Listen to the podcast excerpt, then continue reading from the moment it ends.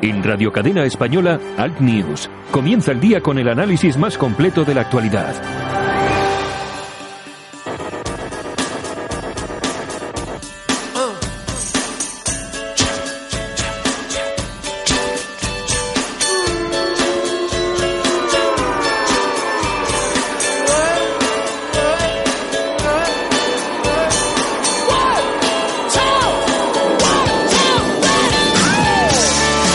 Buenos días, 19 de diciembre de 2019. Aquí estamos un día más. Esto es Alt News. Esto es Radio Cadena Española.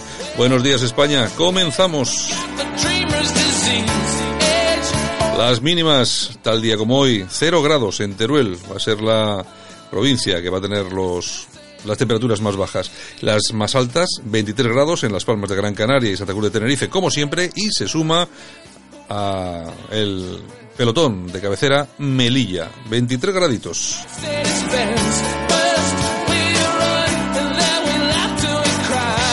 Y atención porque va a haber precipitaciones fuertes y persistentes en la vertiente atlántica, viento fuerte o muy fuerte en la vertiente atlántica, Alto Ebro y Pirineos. Un frente atlántico atraviesa la península de oeste a este eh, en la primera mitad del día y otro más penetra hasta el centro de la misma en la segunda mitad, con flujo de aire húmedo y moderadamente inestable. En consecuencia, en la mayor parte de la península, nuboso o cubierto, con precipitaciones que en la mitad occidental serán persistentes y localmente fuertes y podrán ir acompañadas de tormentas. En el Cantábrico Oriental, menos intensas. Atención, la cota de nieve, bueno, entre los 1800 y los 2200. Las temperaturas en ligero descenso en Galicia, Cataluña y Baleares, en el resto de la península suben claramente, especialmente las mínimas en la meseta y el interior de Andalucía. Pocos cambios en Canarias. La información que nos ofrece AEMET.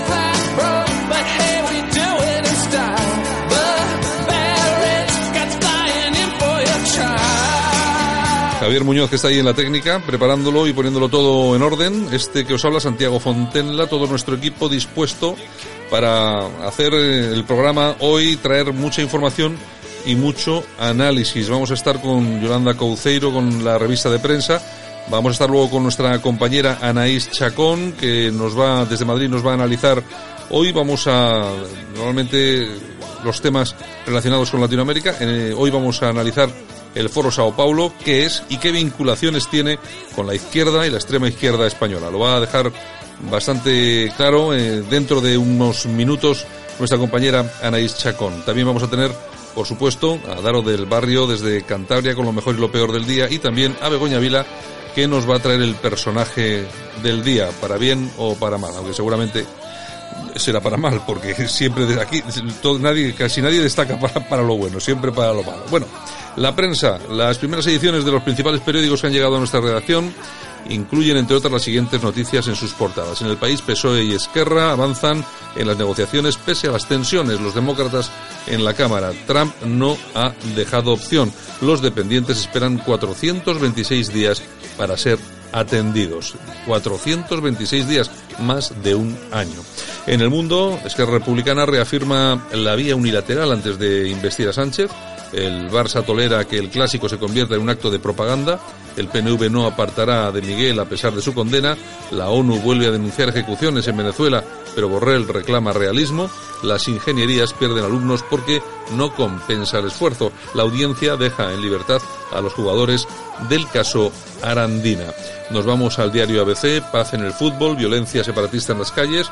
Eh, Puig dice que no mintió sobre la entrevista en The Guardian, lo que abre la puerta al cohecho. Atención a este asunto porque no es una entrevista, sino que pagaron para, pagó para que le hicieran, para que apareciera esa entrevista, que me imagino que ya la mandarían eh, perfectamente hecha al, al diario. Bueno, y la razón, gabinete de crisis en Moncloa, Esquerra aleja la investidura del 30, el rey grabará el lunes su discurso de Nochebuena, vamos a ver qué nos dice, sobre todo teniendo en cuenta la situación que estamos viviendo en estos momentos en España y sobre todo a las puertas de un gobierno eh, súper radical de extrema izquierda radical que va a ser complicado, no, complicadísimo lo siguiente soportar durante los próximos cuatro años. El fiscal pide 26 años de cárcel para la excúpula de UGT en Andalucía. Atención, porque aquí pasará como con los seres, que ya no se habla, ya no, ya no toca. Y Torra incendió el Camp Nou, impeachment a Trump para abrir la campaña. Bueno, que al final me imagino que va a quedar en, nada porque la verdad es que no tampoco tiene eh, tampoco tiene demasiada fuerza, a pesar de que los demócratas están haciendo todo lo posible, seguramente empujados por Soros y compañía, para intentar deshacerse de Trump. En fin, bueno, pues esto es lo que da de sí, lo que dan de sí las portadas de los diarios en papel, los más importantes, los fundamentales aquí en España.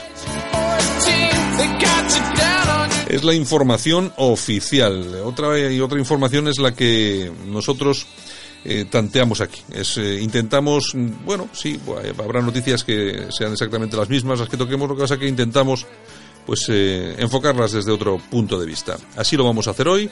Comenzamos. Bienvenidos, muchas gracias por elegirnos. Comenzamos al News.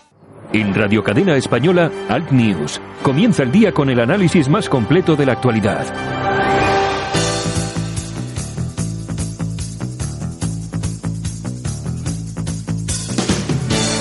Ahora en Alt News, revista de prensa. Los titulares de los medios alternativos en Internet con Yolanda Couceiro Morín. Como cada mañana comenzamos con los titulares de prensa que nos trae nuestra compi Yolanda Cemorín en Twitter. Buenos días, Yolanda. Buenos días, aquí estamos como siempre a pie de cañón, madrugando, todavía de noche. o sea que a lo mejor si digo buenas noches, pues tampoco pasa nada. Eh, tampoco pasa nada, pues puedes decir buenas noches perfectamente, porque a estas horas pues es buenas noches. buenos días España. Bueno, ¿qué nos cuentas? Bueno, oye, Ortuzar que replica a Bildu que si ha habido corrupción es la del impuesto revolucionario que ellos de corrupción, que como que en el PNV, que no, que no, por Dios. No, en el PNV nada los condenados de, que han continuado en Vitoria. Nada, nada, nada, No tiene nada que ver. Aquello de, los, de las tragaperras y tal, tampoco aquello fue nada de nada, ¿no? Cayó en el olvido todo. Estos eran los que presumían de, nah, nosotros la corrupción aquí no hay corrupción, claro, que se sepa. Deja que levanten alfombra. No, bueno, este ha sido el primer caso así, bueno, pero bueno, que ha habido, ha habido muchos. Lo de Irico, lo de las tragaperras. Pero bueno, y ahora Lo que pasa es que lo van tapando porque como todos los medios de comunicación aquí son suyos, o casi todos. Claro, y pero bueno, pero esto ha salido, esto, esto lo van a tener que llevar encima como una mochila. Pero habrá más. Eso es. Lo que hay que hacer es mm, darle ese, calor y que la gente lo recuerde todos los días, como los eres. Exactamente, los eres, que ya no se habla, ya nadie habla de los eres. Nadie, nadie, nadie. ¿Os habéis dado cuenta? Nadie habla de los eres. De cualquier cosa menos de los eres. en fin. Bueno, tenemos a Alberto Reyero, que es diputado de Ciudadanos y consejero de Políticas Sociales, que anuncia, ojo al dato, lo que dice, daremos beneficios a familias que acojan a menores extranjeros no acompañados, o sea, amenas. Amenas. Esto lo dice uno de Ciudadanos, o sea, que habrá guerra ahí con los de Vox en... es, alucinante. Eh, bueno, es lo que decía, Ayuso ya lo dijo el otro día. Sí. Que iban a buscar familias que pudieran acoger a estos chicos. Muy mal, Bueno, al final, al final lo de siempre, haciendo, haciendo el tonto hasta, hasta aquí un poco más. Pues seguiremos, seguiremos. Bueno, eh, anoche en el partido del Barça con el Real Madrid ha habido disturbios, detenidos, heridos. ahora cuatro, eh, cuatro... Más de 100 encapuchados ahí lanzando cohetes contra los mozos, los pobres mozos. Pero al final que han sido solamente 100 los que... Bueno, mm, por ahí andará la cosa, por ahí andará la cosa. No sé. un detalle. no se sabe. Un detalle. En fin. Ah. Bueno, nos vamos a la gaceta.eu.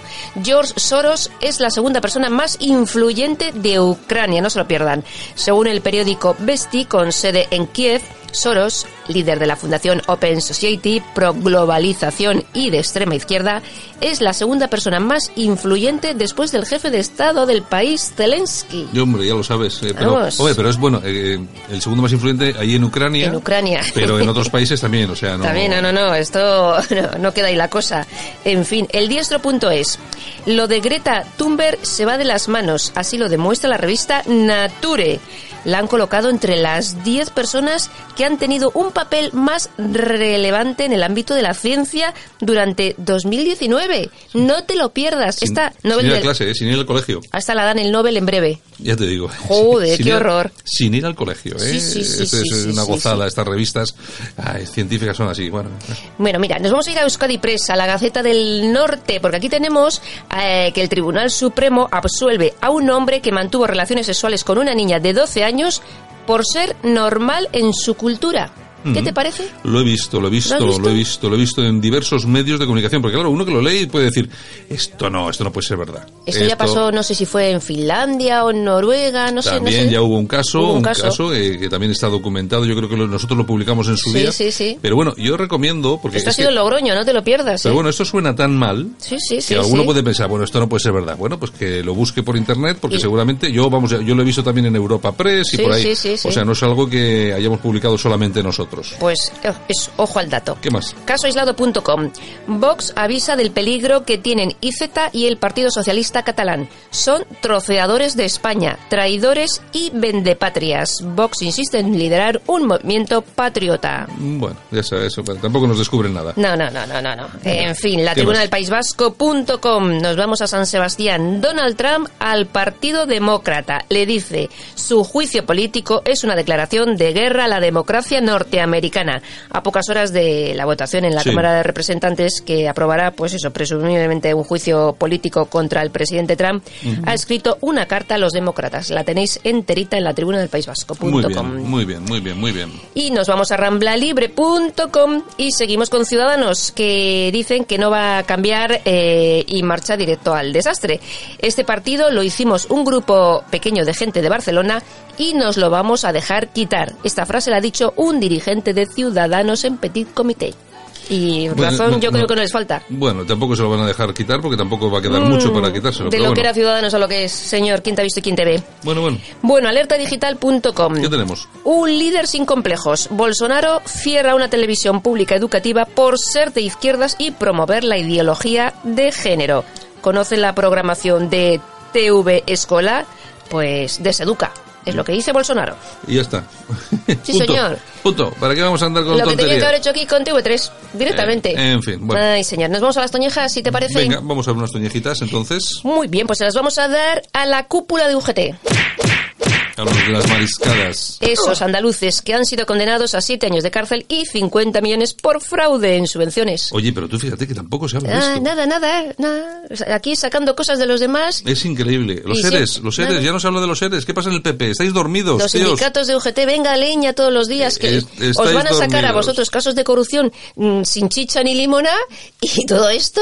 Pero Nada, bueno, es que, no, esto... tienen, no, tienen, no tienen pulso, pulso asesino. no Ay, tienen. señor, Venga, ¿qué más? aplausos. ¿A quién le vamos a dar Pues para un policía municipal Sin nombre, me en imagino. Murcia, sin, nom- sin nombre. ¿Qué ha hecho este policía? ¿Qué ha hecho? Pues mira, le ha salvado la vida a un niño de cuatro años que se estaba atragantando. La madre entró en la comisaría de policía y el policía le, le salvó la vida. O, sea, que tenía algún guito o alguna cosa ahí. Ah, exactamente. Entonces, Bueno, bueno. pues mira, pues ha tenido suerte, porque eh, tú, fíjate, las tonterías estas de comer, Oye, te puedes ahogar y te puedes morir. oye, te atragantas y te, mueres. te mueres, mucha gente se ha muerto por eh, atragantarse. En fin, en fin, en fin. Bueno, y también eh, quería dar el pésame a la familia de Pachi Andión, que ha fallecido ayer en un accidente de tráfico en Soria. Efectivamente. Bueno, pues el gran Pachi Andión. Exactamente. Profesor de universidad, sí, cantante. señor, bueno. eso es, eso es. Nosotros continuamos, Yolanda. Bueno, pues un besito desde Bilbao y hasta mañana. Venga, chao. Hasta luego. Adiós.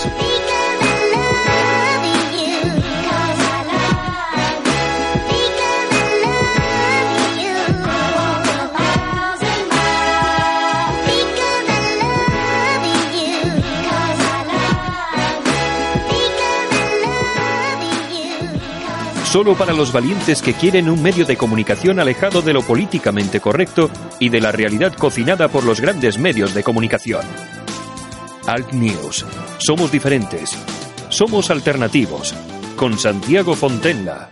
En Alt News, las opiniones de los más relevantes protagonistas de la información alternativa.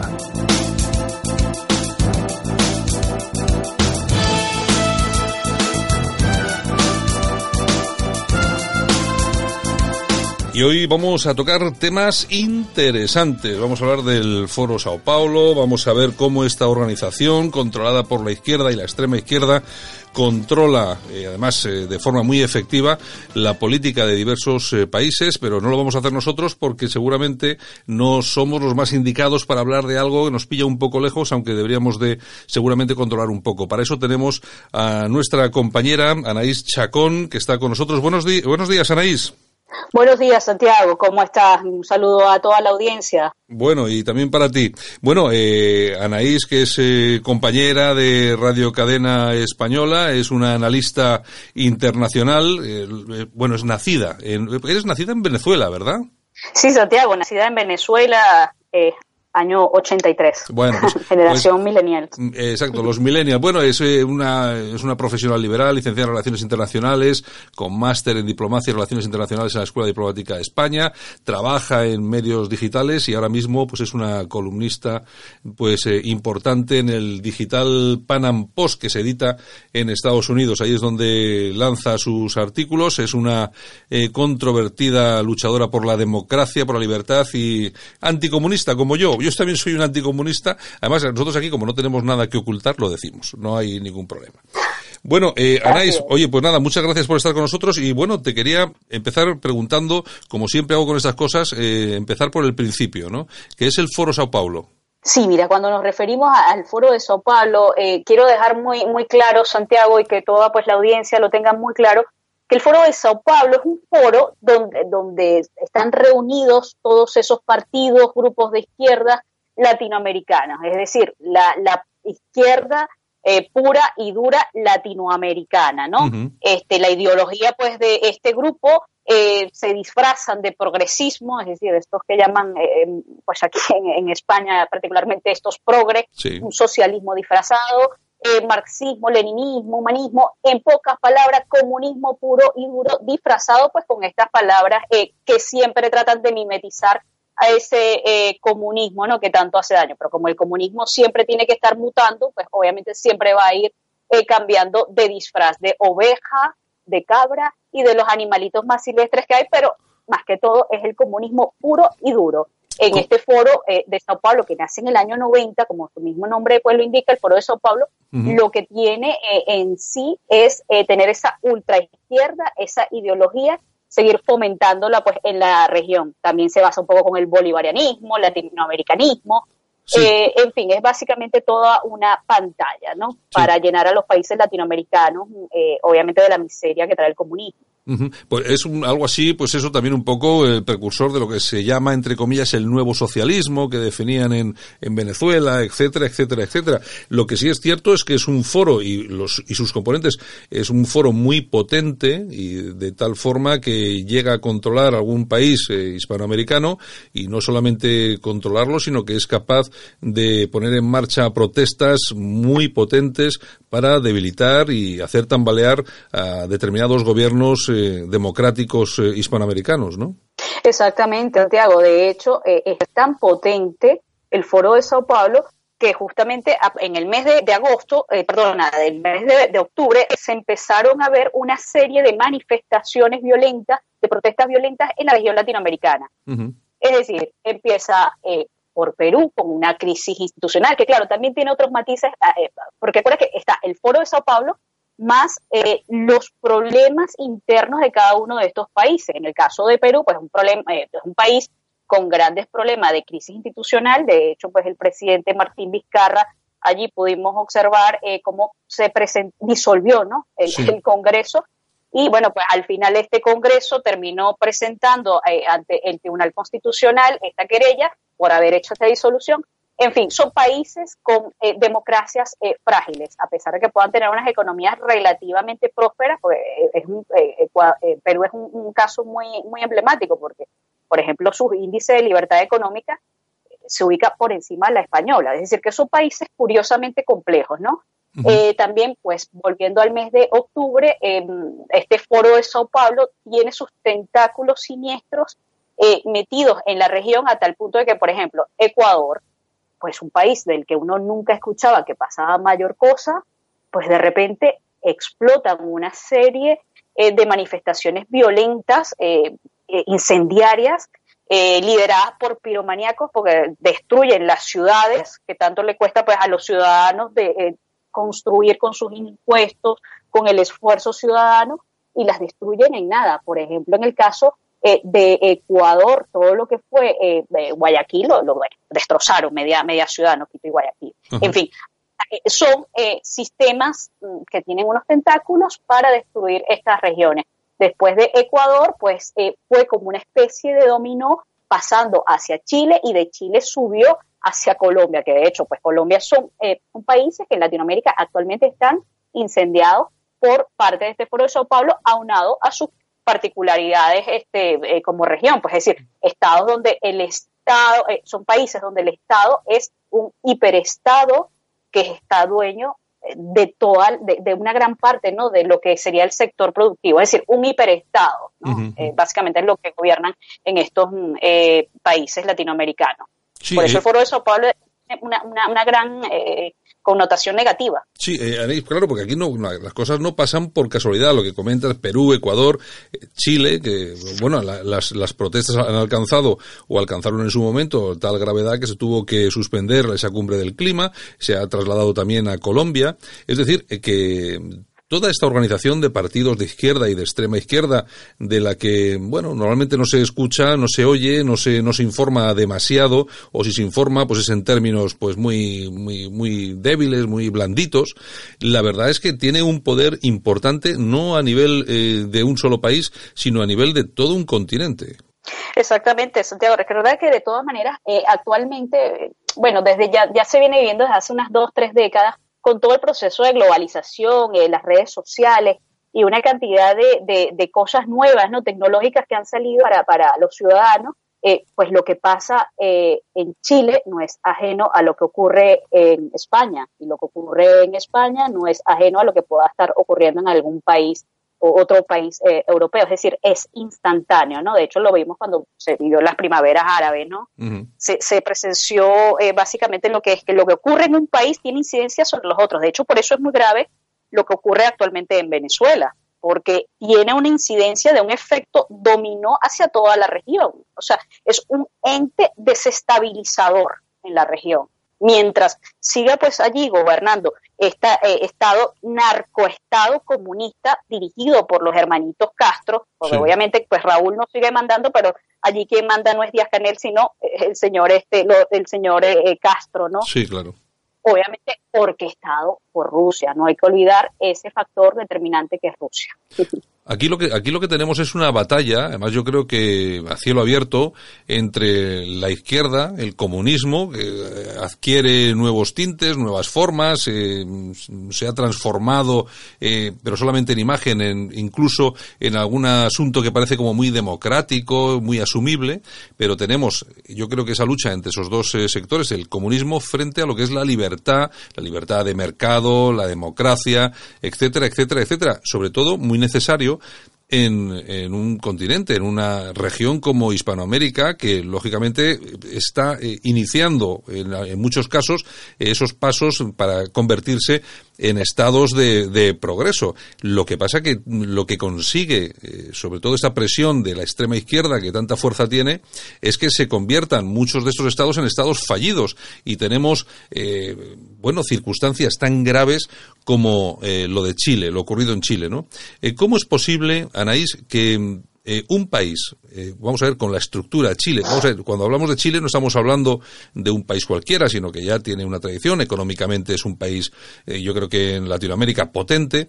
¿Cómo es posible que por, que por em, simplemente por la subida de un billete de metro se organice esta que están soportando, que es, tiene la suficiente fuerza incluso para cargarse el régimen, es decir, para poder incluso acabar con el régimen. El presidente ha tenido que reaccionar como bien ha podido, porque claro, la cuestión se le, se le escapaba de las manos, pero ¿cómo es posible que se pueda organizar una cosa así? Es decir, ¿qué apoyo internacional hay? Yo creo que todo esto, lógicamente, lo que dices tú, surge de Cuba y con el apoyo venezolano, pero eh, ¿qué potencia económica? Aparte, eh, comentas lo del narco, el narcoestado, etcétera, etcétera, pero mm, vamos a ver, es, eh, ¿tiene capacidad el Foro Sao Paulo todos estos partidos de izquierda, eh, estas estructuras comunistas, bueno, tienen capacidad para interferir en un país de esta forma, incluso hasta para derribar un régimen democrático? Eh, no, tienen, no solo tienen la capacidad financiera, sino que tienen una capacidad que es aún mucho más fuerte. El factor comunicacional está adueñado, o sea, lo que son las universidades y el factor comunicacional están adueñados de la región, no solo de la región, también lo vemos en Estados Unidos y hasta en la misma España. O sea, se han perdido una serie de espacios y estas personas, estos grupos de izquierdas han permeado de manera eh, casi siniestra, ¿no? Porque no, no, no hay otra palabra para definir esto. Tienen una capacidad financiera porque, por ejemplo, eh, se, se, descubrió en determinados eh, grupos de manifestantes que, por ejemplo, había eh, venezolanos, eh, chavistas, mandados por la dictadura, cubanos, disfrazados de médicos cubanos, porque sabes que eso es otra estrategia que usa Cuba para eh, eh, infiltrar a sujetos cubanos, ¿no? disfrazados de, de, médicos. Claro, quiero también aclarar, no, no, no estamos hablando que son todos, ¿no? porque hay, hay, hay cubanos dignos también, muy dignos. Claro. Y bueno, pues esa gente termina de permear estas democracias que en algunos casos parecían o, algunos creíamos que eran democracias muy sólidas, pero por lo visto no terminaban de ser tan, tan sólidas, Santiago. Eh, vimos que hay estos grupos pagados, eh, obviamente, con, con dinero venezolano, del dinero, porque claro, hay una crisis en Venezuela, ¿no? Que no, que no hay dinero, una crisis inflacionaria, pero obviamente para lo que son los planes de seguir manteniendo el comunismo en la región, siempre va a haber dinero, Santiago. Está claro, está claro. Sí, sí, sí, no, está, está claro, está absolutamente claro. Porque...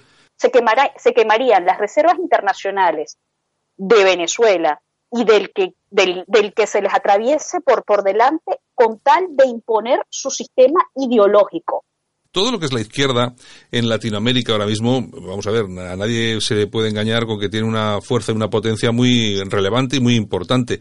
Uno de los ejemplos es Venezuela. Vamos a ver, eh, Venezuela vive en una dictadura, por mucho que algunos quieran disfrazarlo de alguna otra cosa, pero la verdad es que todavía eh, esa dictadura yo no la veo lo suficientemente debilitada como para como para caer. Eh, no sabemos exactamente por qué no ha caído esa dictadura.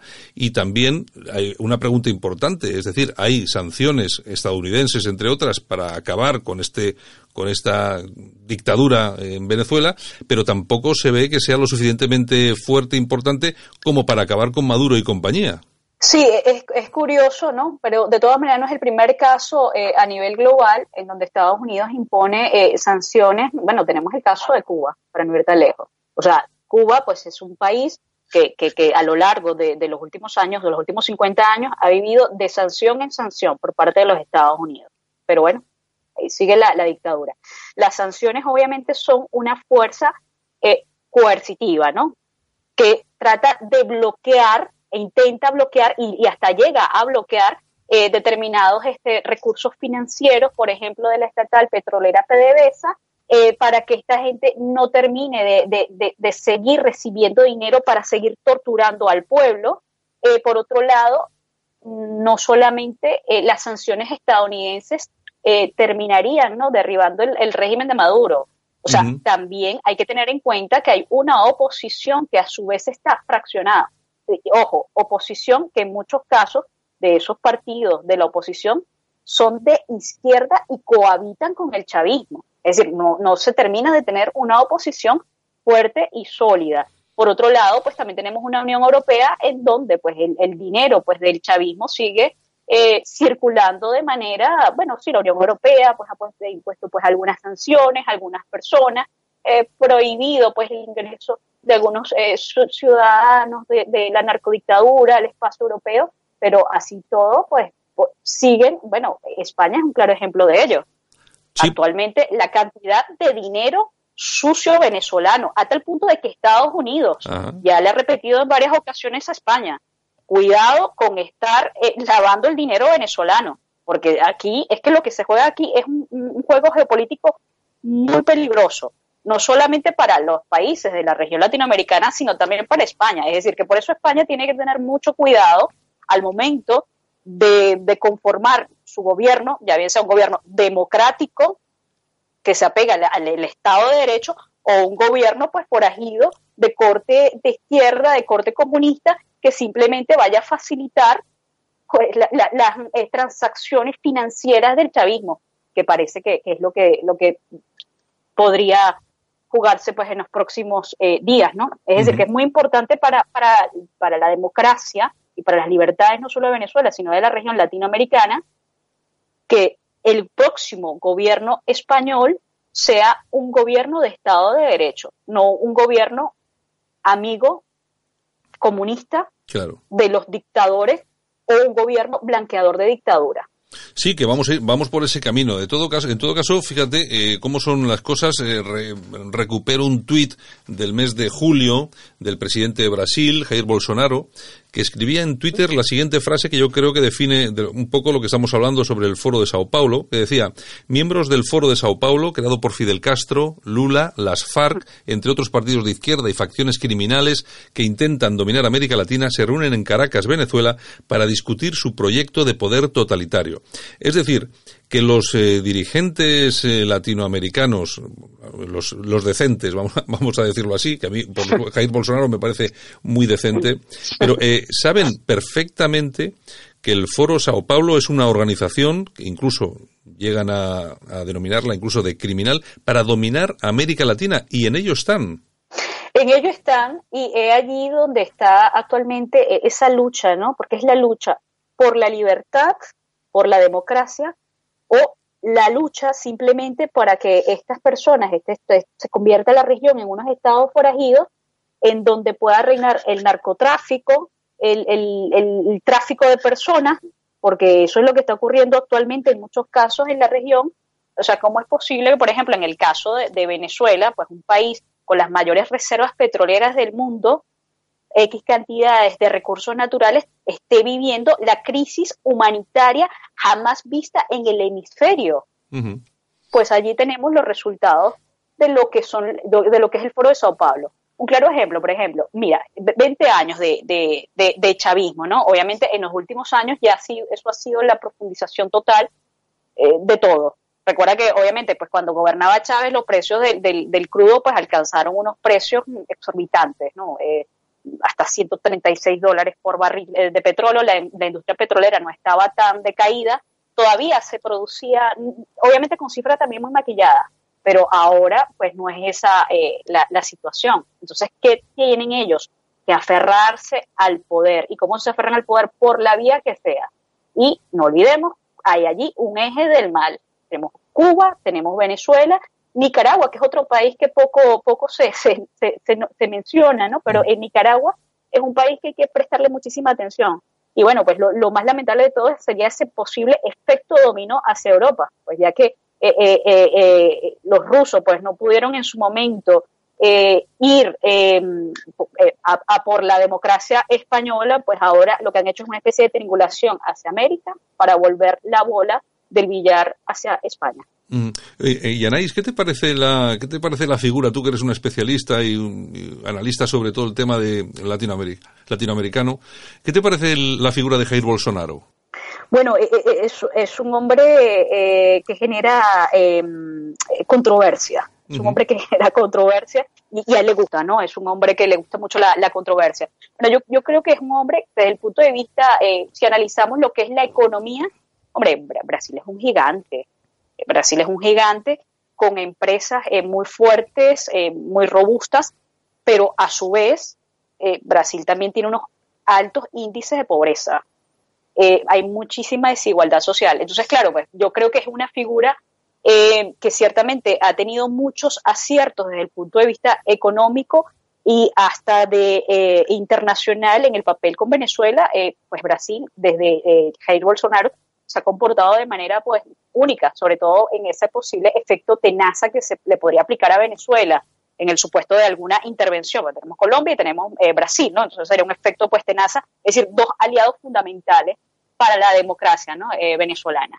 Eh, desde el punto de vista, obviamente, lo que pasa es que también la, sociedad actual no solamente tiene que ser un estadista de esos que, que hace bien las cosas desde el punto de vista económico, pues aparentemente la opinión pública, la simpatía, eso también importa, ¿no? Sino que nos lo diga nuestro eh, eh, eh, amigo Donald Trump, ¿no? Que, que, es un hombre que se va a los juegos de, del Yankee Stadium y allí se pone su gorra de, de béisbol y esa simpatía, tú sabes que, que la gente, desde el punto de vista político, cuando tú analizas una figura política, no solamente tienes que ser un gran estadista, sino que tienes que tener cierta simpatía. Pues pareciera que que Jair Bolsonaro pues es un hombre militar, viene del área militar y, no, no sé, pues parece que no termina de, aceptarse. Obviamente, desde el punto de vista de lo que necesita la región actualmente, es una figura de gran contrapeso y afortunadamente de momento pues está allí.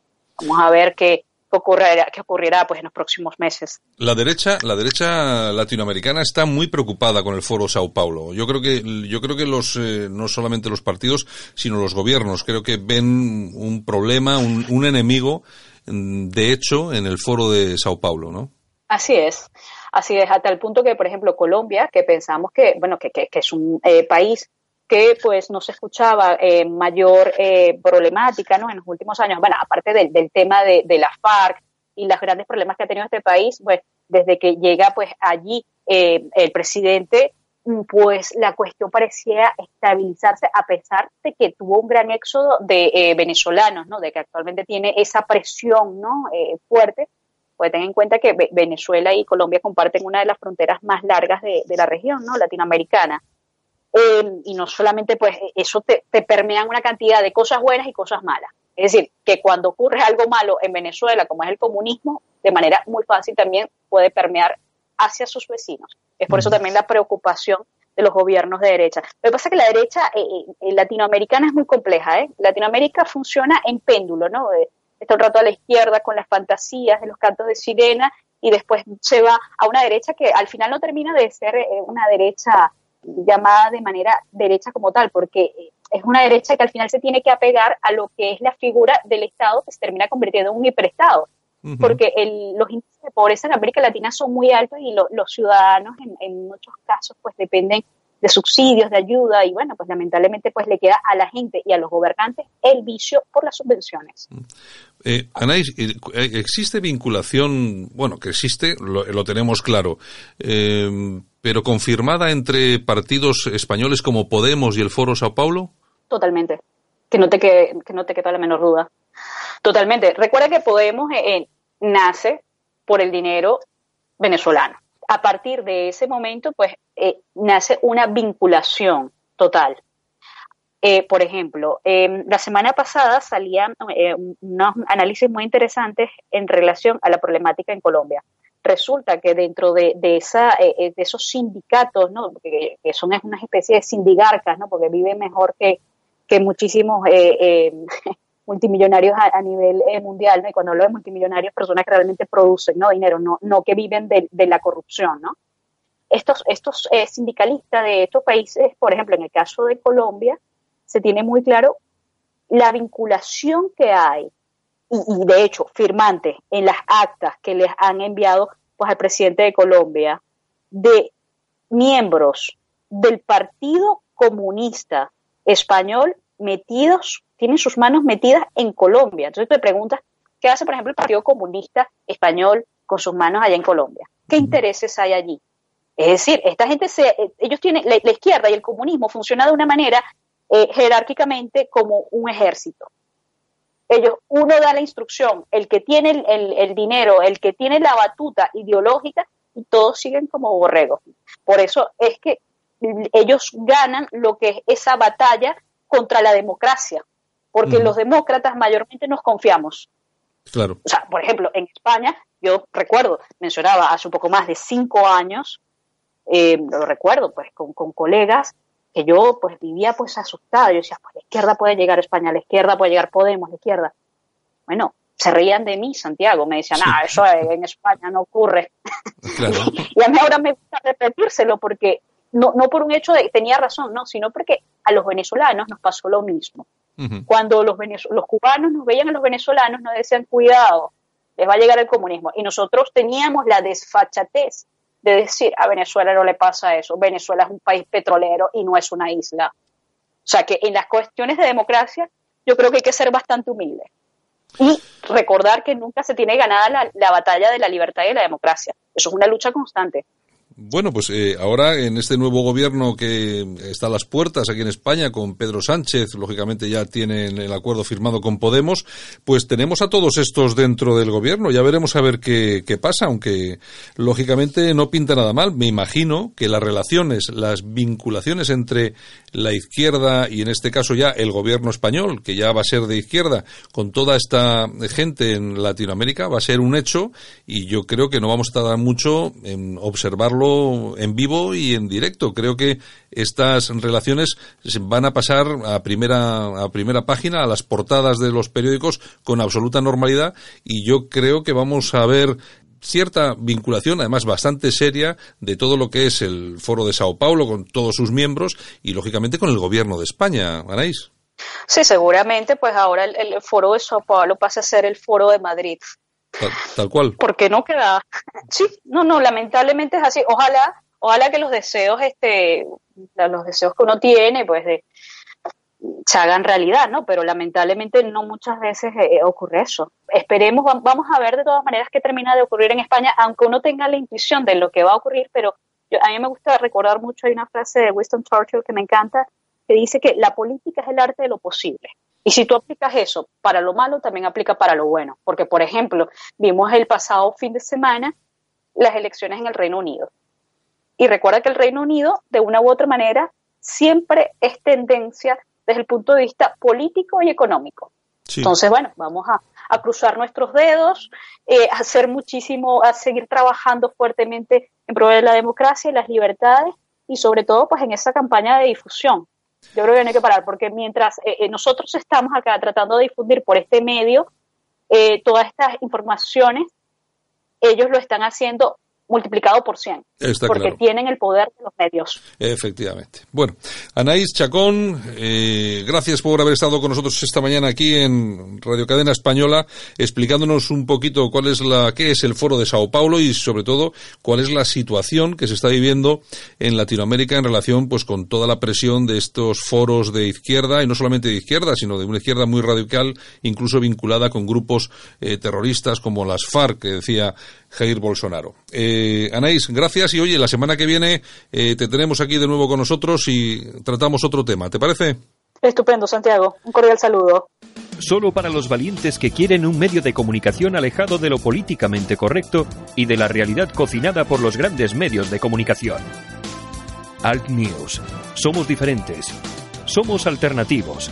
Con Santiago Fontenla.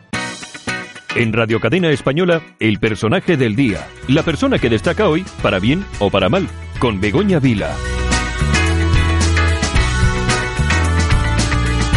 Hasta Galicia, que nos vamos como cada mañana, y está Begoña Vila. Begoña, buenos días.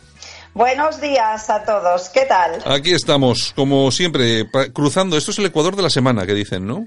Ya nos queda menos. Sí, sí. Ya nos queda, menos, ya nos queda menos. bueno, ¿qué nos, ¿qué nos traes? ¿sabes que, ¿Sabes que tenemos el huracán Elsa aquí en, en Galicia, no? ¿El huracán Elsa? Eh, Elsa, sí, le toca el nombre a la E. Pues sí, increíble, unas lluvias torrenciales, un horror. Pero tenemos una buena noticia que os quiero comunicar y es que en el mes de, de, marzo, o sea, ya, se abre el parador de Musía de 15.000 metros cuadrados, 63 habitaciones y un spa literalmente encima del mar. Parece, mm, se, se, funde con el paisaje, parece un barco, el, el increíble. ¿Qué es un, Podéis saberlo ya en Semana Santa. ¿Que es un edificio nuevo, de nueva construcción o, eso, han aprovechado algún antiguo? Nada, nada. Es, en medio de una roca, eh, encima del mar justo, sin nada alrededor y de nueva construcción, pero se funde de tal manera con el paisaje que parece un barco recién llegado. Bueno, bueno, eh, fíjate que eh, lo que se había comentado por ahí que querían privatizar el tema de los paradores. No sé si al final lo harán. No sé, no sé, solo son públicos, no sé. Bueno, bueno, pues ten en cuenta que en cuanto los privaticen subirán los precios eh, y yo creo que será un poco más un poco más difícil para el común de los eh, mortales ciudadanos españoles poder poder ir a un, a un parador. Bueno. Pues de momento venid a Musía porque son públicos. Muy bien, ¿qué nos traes hoy? Bien, hoy os traigo a Marta Vilalta que sabéis que es la portavoz de Esquerra Republicana Catalana de Cataluña, perdón, actualmente, ¿vale? vale. Y además de miembro, para que os centréis un poquito en el personaje, es miembro de la Asociación Omnium Cultural, de la Asamblea Nacional Catalana y de Juventudes de Esquerra Republicana y tiene 35 años. Bueno, pues vamos a, vamos a escuchar a esta mujer a ver qué nos cuenta. Creo que todo el mundo sabe que el señor Ábalos no es el portavoz de Esquerra Republicana. Quien puede hablar por Esquerra Republicana es su gente, sus militantes, que justamente ya se pronunciaron en una consulta interna hace unos días y que lo volverán a hacer, volverán a hablar y a participar en el Congreso Nacional que tenemos, que celebraremos este, este sábado. Justamente porque el señor Ábalos no es el portavoz de Esquerra Republicana, sino que quien pueden hablar por Esquerra Republicana son su gente y sus representantes. Hoy salgo yo a hablar y a decir qué es lo que piensa, qué es lo que defiende y qué es lo que dice Esquerra Republicana. Y es muy claro, Esquerra Republicana nunca renunciará a, ningún, a ninguna vía democrática y política para conseguir la República Catalana. Es nuestro objetivo, la independencia de nuestro país, conseguir la República Catalana y no, lo vamos a, no vamos a renunciar a este objetivo ni a ninguna vía democrática y política para conseguirlo. Por lo tanto, que dejen de explicar cosas que no, son, que no se adecuan a la, a la realidad que dejen de explicar directamente falsedades en relación a las, a las negociaciones, porque con el chantaje y con la presión pública no conseguirán hacer eh, real una investidura. Lo que están consiguiendo a través del chantaje y de la presión pública es alejar aún más este posible acuerdo. Oye, más claro, más claro, más claro el agua. ¿eh? la traducción. Más claro, más claro el agua. Mira, es una novia sensata.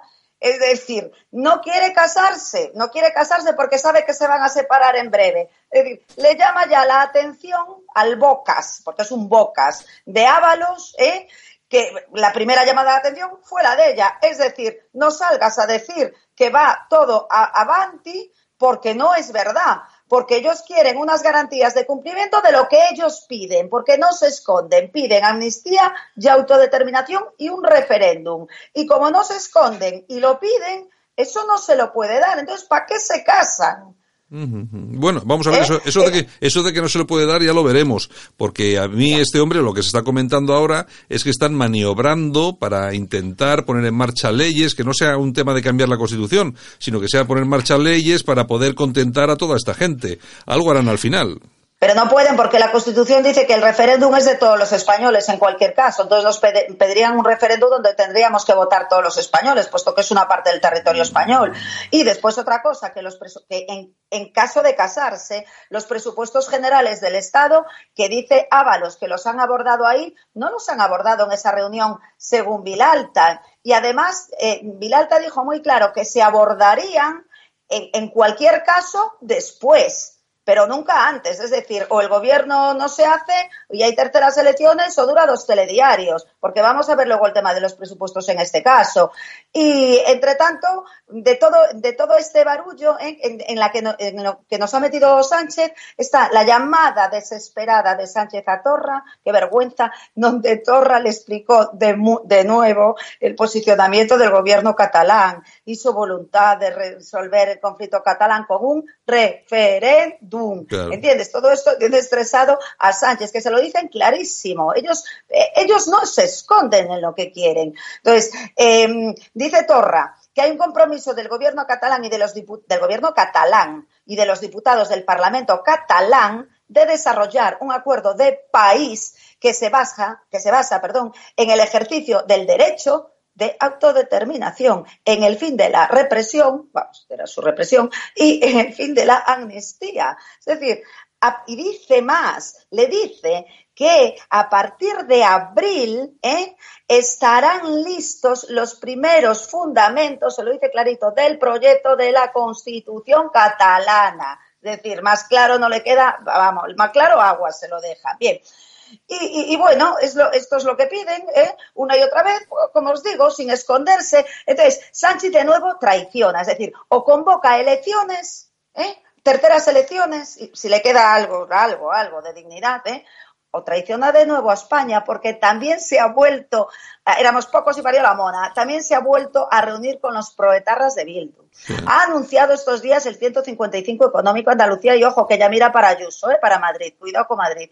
Ya ¿eh? mentido a todos los españoles ¿eh? cuando dijo que no pactaría con Podemos y le faltaron 24 horas para firmar el preacuerdo. ¿eh? Y ahora, es Bocas, además. Es decir, a través de su portavoz, a través de Ábalos, que hace lo que le dice, claro, bueno, pues ha hecho correr a la opinión pública, ¿eh? a las televisiones progres que están todo el día con ese rollo y a sus televisiones, a sus, a sus radios, ¿eh?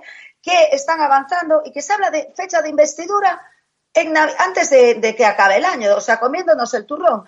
Con lo cual hemos descubierto, pues mira, gracias a las declaraciones de Marta Vilalta, que esto todo es falso, que no hay ningún avance. Entonces, solo me falta saber una cosa.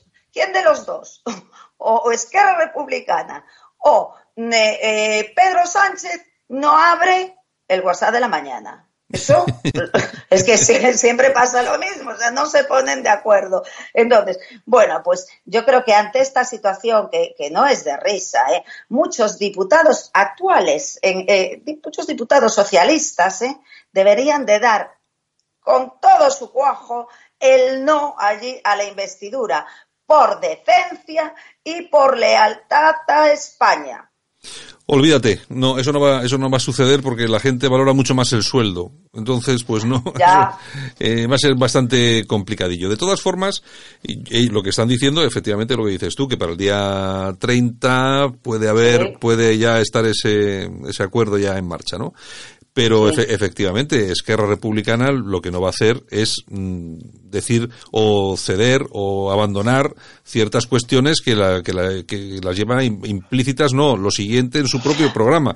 Así que vamos a ver qué es lo que hace Pedro Sánchez. y, además, y además, perdona recordar que tiene el Congreso Esquerra Republicana, no sé si hoy o el fin de semana, bueno, en estos días, no sé exactamente la fecha del Congreso. Es decir, sus bases, eh, lo de siempre, le dirán, oye, mira, o nos da por escrito eh, autodeterminación, taca, taca, taca, taca, o nada de nada. Es decir, aquí las bases pintan, porque lo que yo digo siempre es que Esquerra Republicana le interesa el Parlamento catalán y no le interesa nada más. Entonces no tienen por qué meterse en este marrón ¿eh? y con este traidor. ¿eh? Porque, mira, Esquerra Republicana y eh, la CUP y, el eh, Jasper Cat son traidores a España, pero no, em, no mienten. Es decir, pero mm, eh, Sánchez es doblemente traidor porque traiciona por detrás. Es decir, te hace ver una cosa y luego hace otra. Eso es mucho peor. A esto los ves venir, a Sánchez no. Mm. Y esos son los peligrosos, los que no ves venir. Está claro, está claro. Estoy absolutamente de acuerdo contigo, como todos los días. Estamos de acuerdo. Bueno, sí, señor. Bueno, Begoña, muchas, muchas gracias y hasta mañana. Venga, hasta mañana a todos. Adiós. En Radio Cadena Española, el personaje del día. La persona que destaca hoy, para bien o para mal, con Begoña Vila.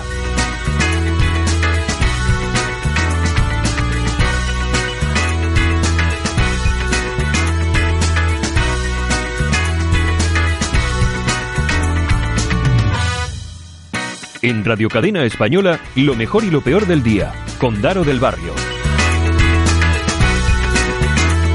Vamos a ver qué es lo mejor y lo peor del día. Vamos hasta Cantabria, hasta Santander. Ahí está Daro del Barrio. Buenos días, Daro. Muy buenos días, Santi. Muy buenos días a todos nuestros amigos, amigas, seguidores. Estoy muy contento. Estamos en el Ecuador de la semana y yo todo lo celebro café en mano. ¿Qué te parece? Tengo pues un café recién hecho de la cafetera de mamá. Igual que yo, igual que yo, por supuesto, como debe ser. Mira, mira, y, suena, ¿eh? Suena, suena. Lo, lo el micro y suena. Bueno, el mío también. Y, ah, y amigo, pues bueno, pues vamos a empezar aquí, como empezamos con mucha alegría, eh, vamos a empezar haciendo una dedicatoria, unas dedicatorias, porque estoy muy contento por la, acogida que estamos teniendo en estos tres meses mm. con todos los oyentes, los seguidores y la gente que se une día a día más a esta cadena, ¿no? Eslabón a eslabón, pues vamos creciendo, vamos creciendo. Y acuérdate que hace unas semanas hablamos de los paseos de la ilusión que hacían los taxistas, ¿vale? Para llevar a los ancianillos de, las residencias de ancianos a, a ver los belenes, las luces de Navidad y la decoración. Bueno, pues resulta que, hoy le toca el turno a los taxistas de Santander. Durante toda la semana han estado en diferentes puntos de España haciendo esos paseos de la ilusión y eh, recordemos que el taxi quieras o no, va vinculado al mundo de la radio. O sea, las emisoras de radio donde más se promocionan son muchas veces en los taxis, porque lo van escuchando a primera hora de la mañana, los mm. clientes te piden una emisora, otra, ¿no? Entonces, uno de los mayores medios de difusión de la radio en, nuestro país ha sido siempre eh, los taxis. Bueno, pues cada día son más los que a través de la tecnología que ofrece Internet, de, de la tecnología 4 y 5G y 6G, la que salga, eh, son más los taxis que escuchan Radio Cadena Española pues a partir de, la primera hora de la mañana y se enteran de las noticias de nuestras All News de una manera diferente. Entonces yo les voy a dar las gracias a todos estos taxistas y recordar que hoy, a partir de las 5 de la tarde, van a salir por todo Santander una comitiva de taxis desde los centros de ancianos de, de Cueto y de las Hijas de la Caridad se van a concentrar para hacer un recorrido por toda la decoración navideña y toda la iluminación de, la ciudad de Santander, van a ir a, llevar a los abuelillos al centro, van a pasar un rato muy divertido, ¿eh? llevándoles a, los ancianillos aquí al centro de Santander en plan paseo de la ilusión, ya se hizo el año pasado aquí, es el segundo año que se hace, y desde luego que lo van a hacer, como no, pues escuchando Radio Cadena Española. ¿Por qué? Porque esta casa está invitada a participar en ese paseo de la ilusión. Grabaremos un vídeo divertido que luego colgaremos en, en, redes sociales. Así que hoy dedicamos el programa a todos esos taxistas, a todos esos amigos, a todo el personal de esas dos residencias bueno, perdona, dos no, me voy a quedar corto, cuatro, cuatro residencias que, que, se unen para acompañar a los ancianillos, porque algunos no pueden andar muy rápido, ya sabes que van algunos con el andador. Pues bueno, pues les vamos a dedicar el programa a todos ellos, deseándoles que pasen una tarde muy divertida. ¿Qué te parece? Me parece estupendo y además que se lo merecen, claro que sí, por supuesto. ¿Verdad que sí? Dar, las gracias a los taxistas, pero no solamente a los de Cantabria, a los de Santander, sino a, los de toda España, porque sabemos además que sabemos que hay muchos que nos siguen. Muy bien, Daro, pues venga, vamos allá. A través de, de Infotaxi, todo taxi, que se me había olvidado, las dos plataformas de, taxi que, se, que tienen eh, páginas en Facebook, que se han puesto en contacto con nosotros, pues muchas gracias, porque son también difusores de Radio Cadena Española. Así que a todos los taxistas de España. Pues bueno, hemos hablado de, estos ancianillos que van a, pasar ese paseo esta, tarde y, el resto de, la, semana, pero es que ha habido, fíjate, Santi, hay una cosa que a mí me pone un poco triste y es que ha habido dos detenidos, eh, en, detenidos los propietarios de dos residencias de ancianos por engañar a los abuelillos, por heredar los bienes de los usuarios mediante engaño. Y es que llegaron incluso a nombrar a las víctimas de los engaños, les, les nombraron hasta testaferros de, de entramados empresariales. Fíjate qué feo queda, ¿verdad? Qué mal qué mal, qué poco. hay, gente, hay gente para todo. Yo, de todas formas, tú fíjate cómo son. Hombre, vamos a ver, hay residencias y todo esto que son estupendas, maravillosas, que duda cabe. Pero luego también hay algunas que se aprovechan y, sobre todo, hay algunas, algunos casos que de vez en cuando surgen de maltrato a los ancianos, etcétera, etcétera, etcétera. Hay que tener mucho control sobre esto, hay que controlarlo, las autoridades tienen que controlar mucho esto para que no pasen estas cosas y, por supuesto, para mantenerles a salvo, eh, nunca mejor dicho, ¿eh? y tranquilos a estos ancianos que han dedicado toda su vida a trabajar, etcétera, etcétera, y ahora pues se ha tocado la hora de, de esperar tranquilamente. Claro que sí, y es que en las, en las residencias de ancianos eh, ven un negocio tan lucrativo, ¿no? Porque, bueno, la población española cada vez eh, está envejeciendo más, eh, cada vez hay, hay, más ancianillos. Y es que es una pena, después de haber estado trabajando toda una vida, que quieras descansar, que, vayas a una residencia porque te meta tu familia o por voluntad propia, que hay muchísimos casos que van por voluntad propia, pues para estar bien atendidos cuando tienen medicación, ¿no?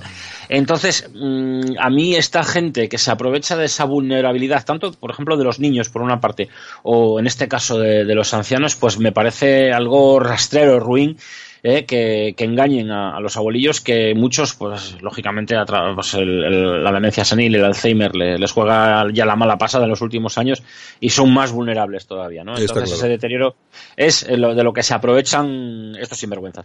Bueno, por otro lado, eh, parece que la justicia internacional parece que empieza a hacer un poquitín bueno, ya hemos hablado del chicle que ha sido condenado a prisión permanente revisable y es que parece que la justicia empieza a funcionar a nivel internacional porque la Fiscalía de Bolivia ha emitido una orden, ya se habrá hablado en este programa, de detención contra Evo Morales por delitos de sedición y, ojo, como aquí como en Cataluña, sedición y terrorismo. O sea, la Fiscalía boliviana está ya eh, tomando cartas y ha emitido una orden de detención contra Evo Morales por sedición terrorismo, delitos de los que se le acusa por haber ordenado cercar importantes ciudades en el marco de las protestas después de las elecciones. Se, se emitió esa orden eh, la emitió la División de la Corrupción Pública de la Fiscalía de Bolivia, ¿vale?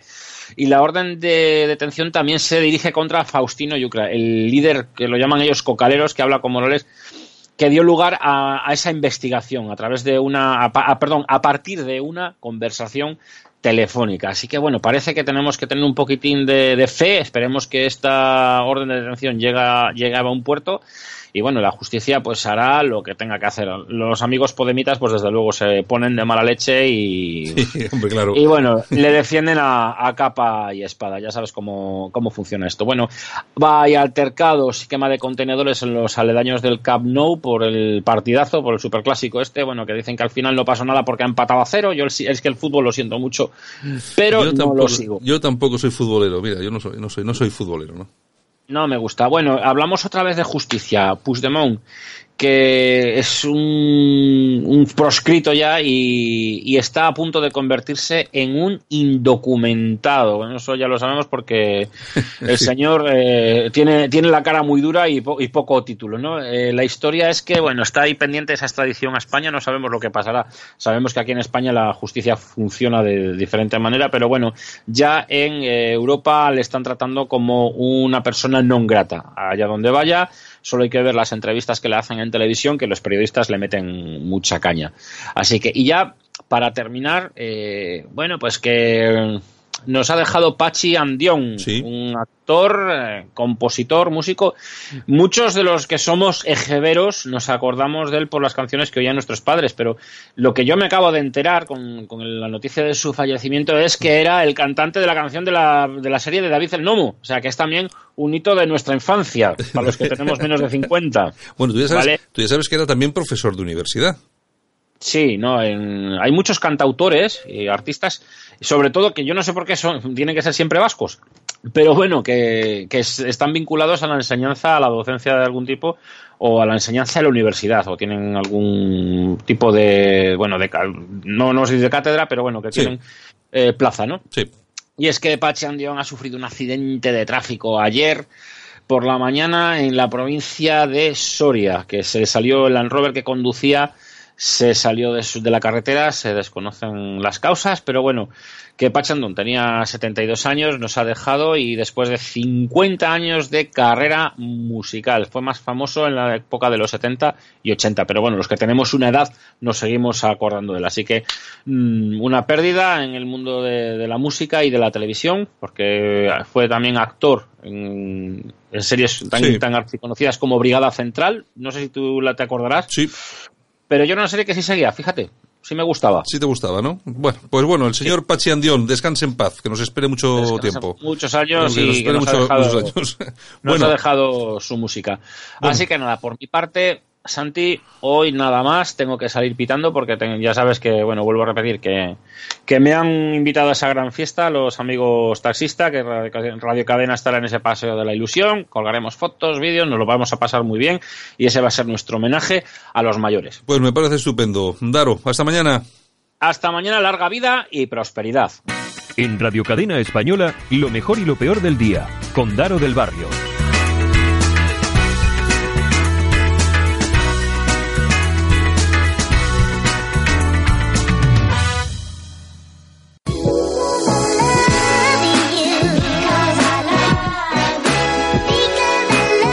Y esto ha sido todo por hoy. Saludos súper cordiales. Javier Muñoz en la técnica, este que os habla Santiago Fontela y por supuesto todas las personas que participaron hoy aquí en nuestro programa. Anaís Chacón, Yolanda Couciro Morín, eh, Daro del Barrio y Begoña Vila. Bueno, mañana regresamos. Más información y más opinión aquí en la radio, en Radio Cadena Española. Chao.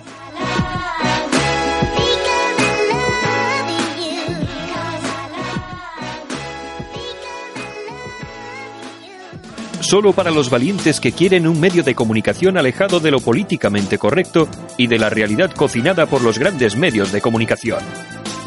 Alt News. Somos diferentes. Somos alternativos. Con Santiago Fontenla.